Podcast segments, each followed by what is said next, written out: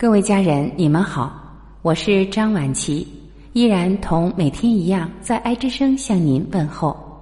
今天我们要一起分享的是一篇经典微小说《人品》。一个年轻人去面试，突然一个衣着朴素的老者冲上来说：“我可找到你了，太感谢你了！上次在公园就是你，就是你把我失足落水的女儿从湖里救上来的。”先生，您肯定认错了，不是我救了你的女儿。年轻人诚恳的说道：“是你，就是你，不会错的。”老人又一次肯定的说：“年轻人只能做些无谓的解释，真的不是我。你说的那个公园，我至今还没有去过呢。”听了这句话，老人松开了手，失望的说：“难道我认错了？”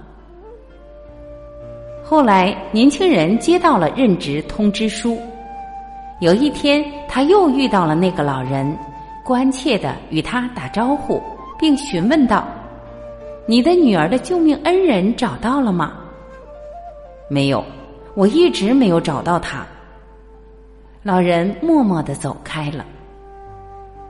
年轻人心里很沉重，对同事说起了这件事。不料同事笑着说：“他可怜吗？他是我们公司的总裁。”他女儿落水的故事讲了好多遍了。事实上，他根本就没有女儿。什么？年轻人大惑不解。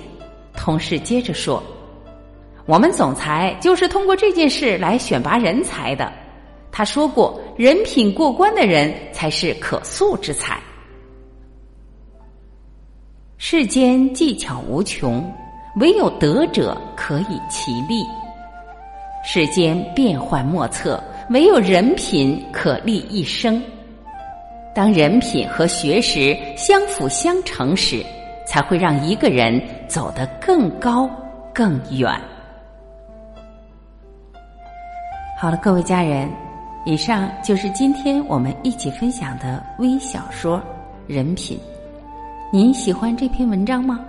如果喜欢，还是请您别忘了点赞和转发。我是婉琪，今天我们就到这里，明天同一时间您要记得，我依然会准时在这里等你回来，再会。